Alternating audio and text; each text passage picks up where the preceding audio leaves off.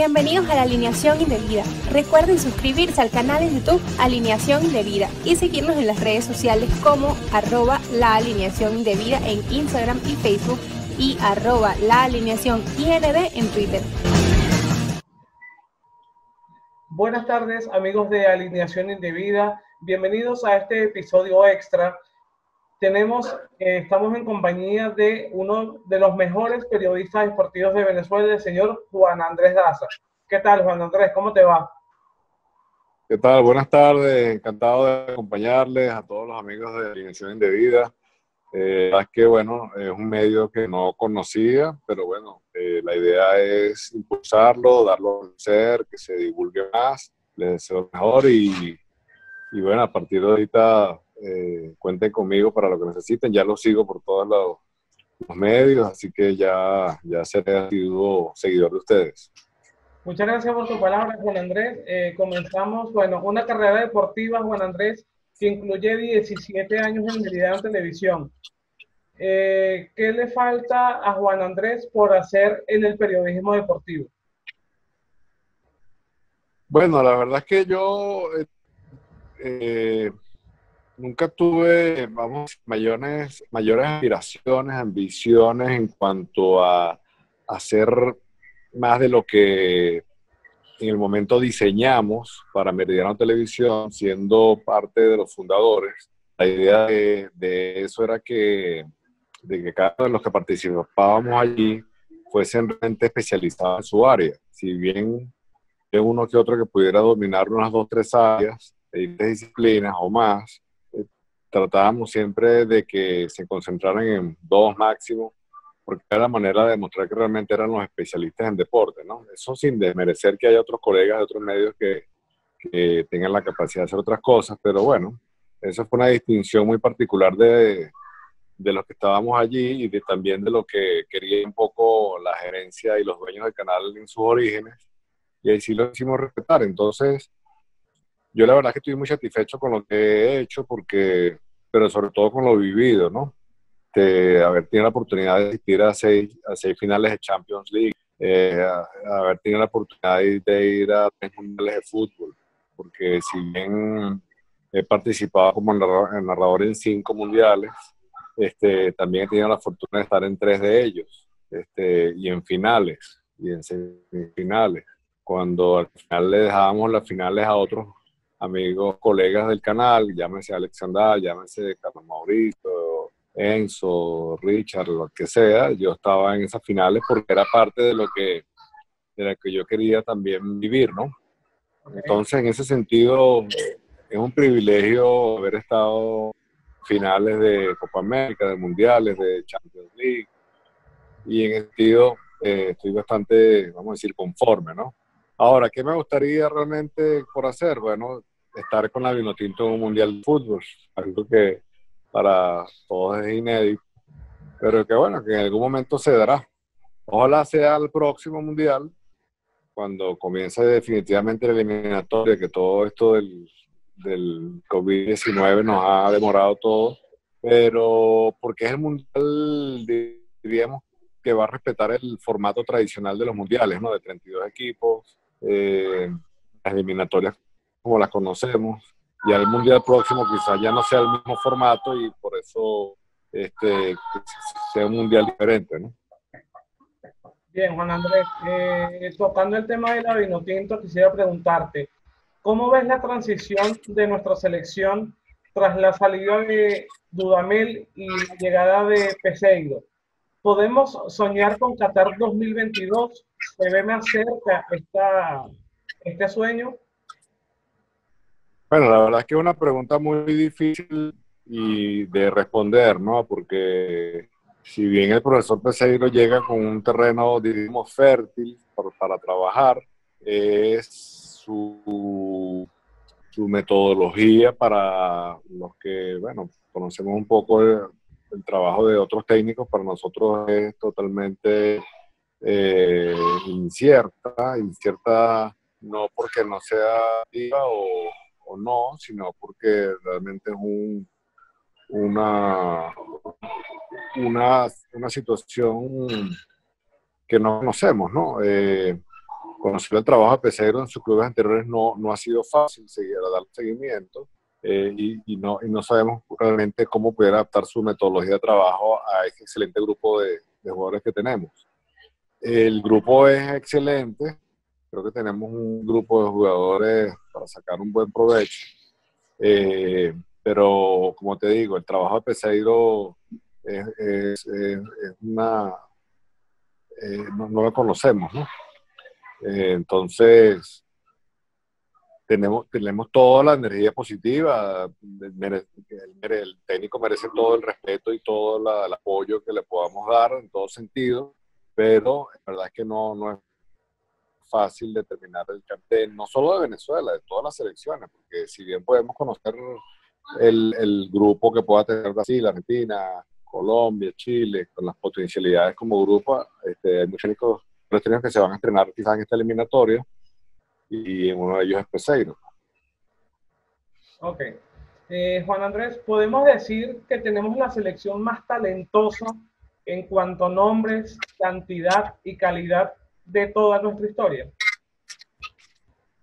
Bueno, yo puedo decir, no, no me gustaría hablar de talentos porque está bajo la óptica de, cada quien, pero sí me pudiera decir que es una selección muy, muy balanceada, muy equilibrada en todas sus líneas.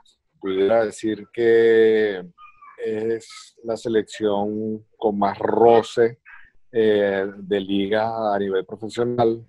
Eh, eh, y en ese sentido, pudiéramos catalogarlo como la más, la de más roce, la de mejor preparada, la que pueda tener mejores opciones de, de, de sortear obstáculos en momentos definitivos durante la eliminatoria el hecho de que casi todos los jugadores estén en el exterior, muy pocos estarán en la convocatoria de los locales.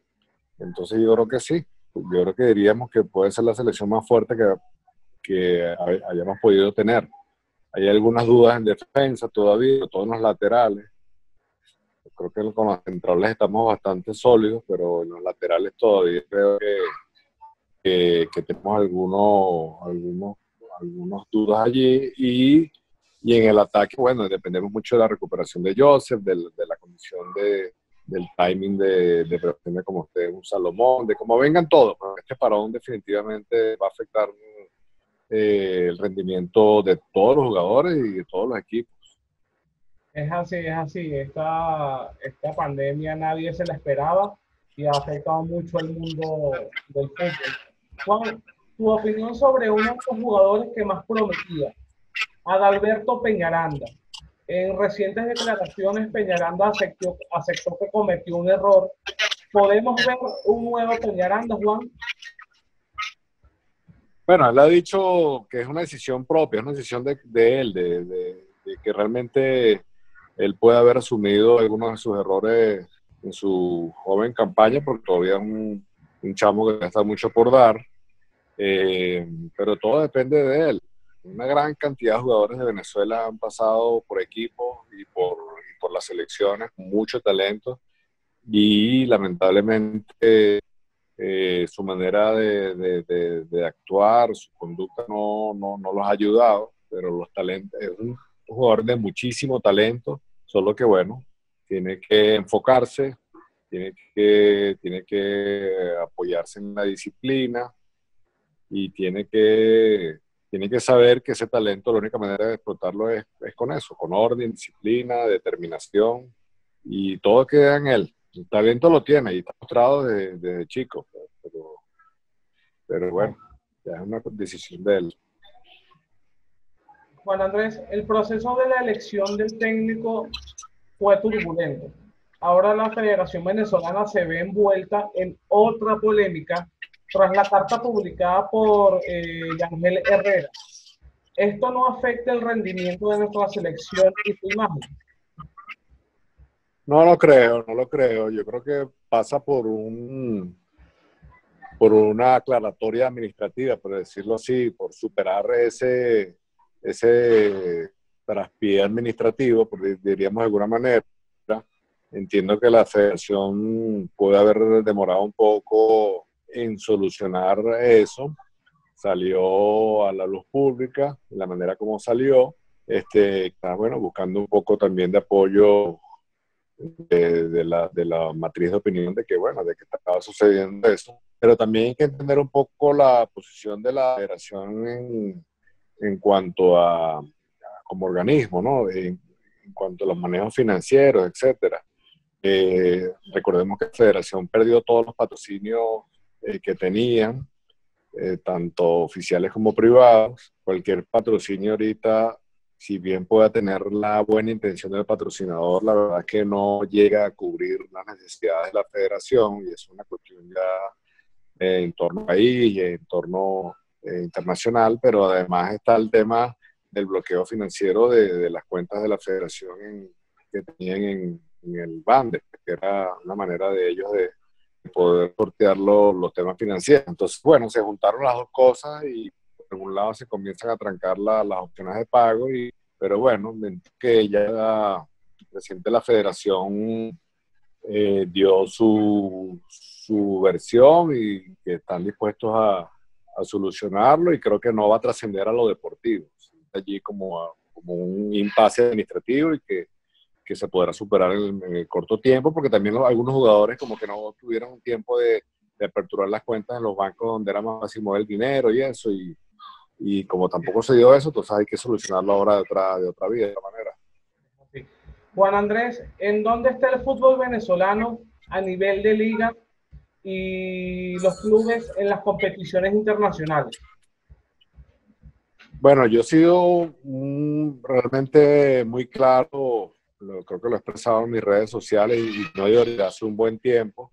Eh, creo que el fútbol venezolano le, hace, le ha hecho mucho daño la expansión de una liga de 20 equipos, ahora reducida a 18, 17, pero, pero siempre pensé que a partir del 2007, 8, cuando se adoptó una liga de 20 equipos, siempre dije que no, no era lo apropiado para nuestro, nuestro fútbol. Primero por la estructura, las infraestructuras de nuestro fútbol, después porque pienso que la calidad se diluye. Eh, y en ese sentido, creo que lo hemos, lo hemos visto en las competiciones internacionales. Yo creo que en la medida que, que los que están ahora dirigiendo la liga, que son gente eh, de mucha mística, gente de muy capacitada y conocedora ya después de tantos de, de, estas experiencias manejando la liga de 20 equipos, han, han entendido que, que, no es fácil de, de, asumirla así y que, que, vendrán tiempos donde ya tengamos una liga más adaptada a nuestras realidades, las posibilidades de tener una liga para mí máximo 16 equipos y todavía siguen siendo muchos. Yo la reduciría lo máximo posible y a partir de allí que pudiéramos tener más, más, más calidad en los equipos y en los clubes, de, de cara a las competiciones internacionales. Para ti, Juan Andrés, ¿cuál ha sido el momento más resaltante en la historia de nuestra selección? El boom vino tinto en 2002, la Copa América en 2011, ganarle a Argentina o ganarle a Brasil el amistoso. Bueno, yo, yo pienso que hay hechos puntuales, todo depende del nivel de la competición en el que estemos, ¿no? Eh, si bien lo podemos ver por torneo, por competición, este, llegar y estar casi en una semifinal de una Copa América, muy cerca, la tanda de penalti del 2011, creo que ha sido el logro más importante de, de, de, logro dentro de una competición. Pero también, bueno, hablando de la de mayores, ¿no? Porque si nos vamos a la categoría sub-20, también eh, ser subcampeón del mundo también es un logro importantísimo. Lo importante es traducir ese logro sub-20 a, a la máxima categoría, que sería lo ideal. Pero creo que esa Copa América que nos dio buenos sabores, porque eso se celebró aquí como nunca. Estábamos en medio año, recordamos lo que se montó en la Plaza de Venezuela por parte de, la parte oficial, diríamos así, pero también después hubo oportunidad de hacerlo desde los patrocinadores en la Plaza Alfredo Sadel. Y el recibimiento fue como unos héroes, ¿no? Este recuerdo que llegaron en su su automóvil destechado y la celebración fue casi como si hubiésemos ganado la Copa América. Es así, es así. En tu opinión, ¿cuál ha sido el mejor futbolista venezolano de la historia? Bueno, yo diríamos que la era contemporánea, este, obviamente Juan Arango. Eh, Juan demostró en la cancha lo que cualquier otro jugador ha podido, ha podido tener como carrera propia.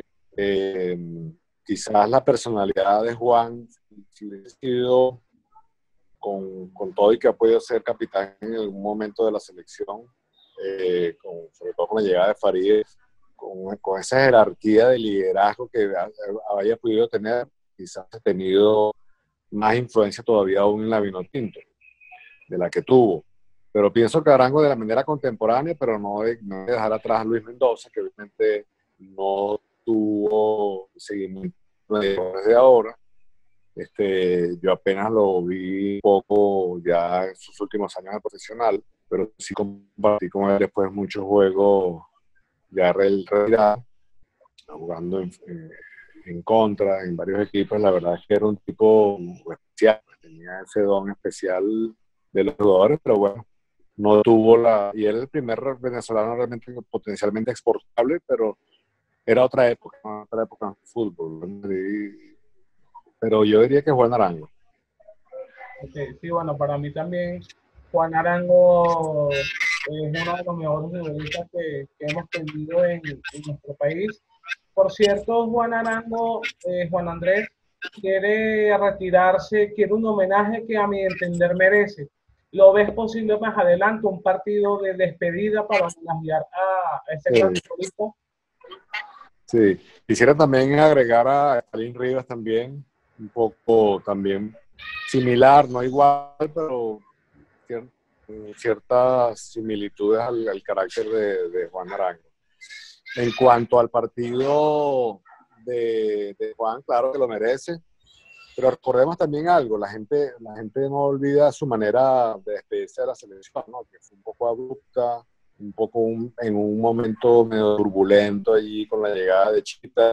Este, entonces, su despedida, su propia voluntad, yo no la recibí, personalmente no la recibí muy bien. Creo que ha podido hacer diferente. No soy quien para criticar la mejor profesional de, de, su estatura. En particular, yo no la percibí bien en el ambiente que se dio y como se dio abruptamente, con el apoyo de todos sus compañeros, pero creo que ha podido ser diferente y eso le hubiese ayudado mucho más a, a, tener su partido de despedida quizás más pronto de, lo que se le merece. Tomando en cuenta eh, todo lo que nos ha sorprendido esta pandemia en el universo del fútbol, en el universo del deporte, ¿crees que van a regresar las ligas europeas o podemos dar por terminada la temporada? Bueno, ya hay algunas ligas que han tomado sus decisiones, la Liga, la Liga 1, la Liga 1 de Francia, ya administrativamente dio por terminada la liga, de una manera no, no, no, bueno, no óptima, pero, pero desde el punto, o convincente, pero desde el punto de vista administrativo, prefiere zanjar eso así salomónicamente, diríamos las ligas pudieran retornar porque la presión económica es muy fuerte, sobre todo por los tenedores de derechos internacionales y todos los compromisos que hay pendientes en cuanto a cumplir eso, esos derechos. Eh, pero hay que ver cómo. Yo pienso que algunas pueden retornar siempre y que la gente la disfrute por televisión, pero la verdad que nadie se imagina decidiendo el campeonato español o el italiano este, sin nadie de público, con el calor de, que significa las tribunas llenas, pero y quizá pudiesen jugar, hacer unos, nuevos sorteos para jugar eh, no tanto ida y vuelta, sino lo que resta de los partidos solos en, en casa. Esas son decisiones que tienen que tomar cada liga, ya están trabajando en, en posibilidades. Este, los campeonatos principales como la Copa América, la Eurocopa, se han propuesto la eliminación del mundial en todo la que nos corresponde a nosotros. La Comebola ha propuesto tres fechas eh, en el último trimestre del año, eh, en septiembre, octubre y noviembre, pero eh, no sabemos cuál va a ser la de la FIFA para, para utilizar esas tres fechas. Eh, hay que esperar si nos da chance que sean tres o que sean dos o que por lo menos arranque una este año y bajo qué condiciones, porque trasladar a los jugadores de Europa para América no es fácil y que ellos se devuelvan tampoco es fácil. Entonces, bueno, yo pienso que todo se puede ir aclarando. Eh, estamos en mayo, ya a partir de, de, 15 de mayo ya deberían tener ya propuestas un poco más en concreto. Efectivamente, Juan. Eh, se suspendieron la Eredivisie y la Liga 1, Juan. En una declararon campeón y la otra quedó fantasma, quedó desierta. ¿Cuál de las dos medidas te parece que fue la más justa?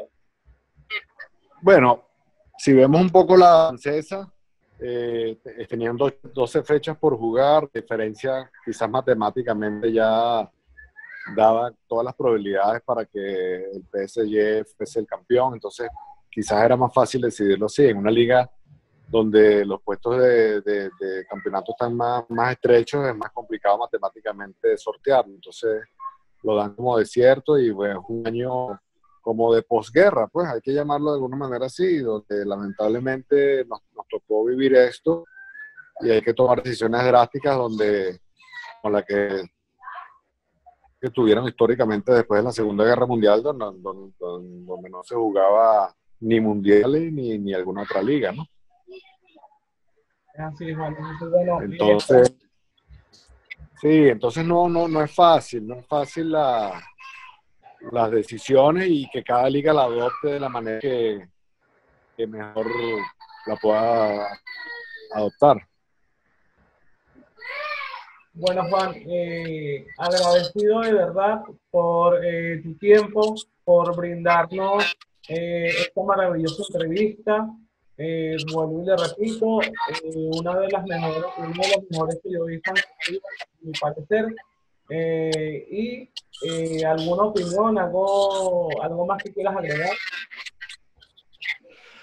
Bueno, nada, nos queda ser pacientes en cuanto al fútbol, la actividad activa nos queda eh, comprender los momentos que vivimos, pero con la esperanza de que, de que volveremos a tener fútbol, de que, de que ojalá los tiempos nos ayuden a que sean tiempos buenos para nuestra vino tinto, es decir, que cuando se retome la actividad, momentos en los que podamos, en los que podamos pensar que son los apropiados para, para nuestra vino tinto y tener un poco de fe y esperanza. Y les deseo el mejor de, el mejor de, los, mis deseos para los que están viendo. Este, sigan adelante y cuenten conmigo, ya tienen un seguidor más. Bueno, Juan Andrés, muchas gracias eh, por tu tiempo agradecido y eh, espero que en algún otro momento podamos contar con tu valiosa presencia. Vale, encantado, Javier, y sigan los éxitos. Búsquenos en YouTube y Spotify como La Alineación Indebida.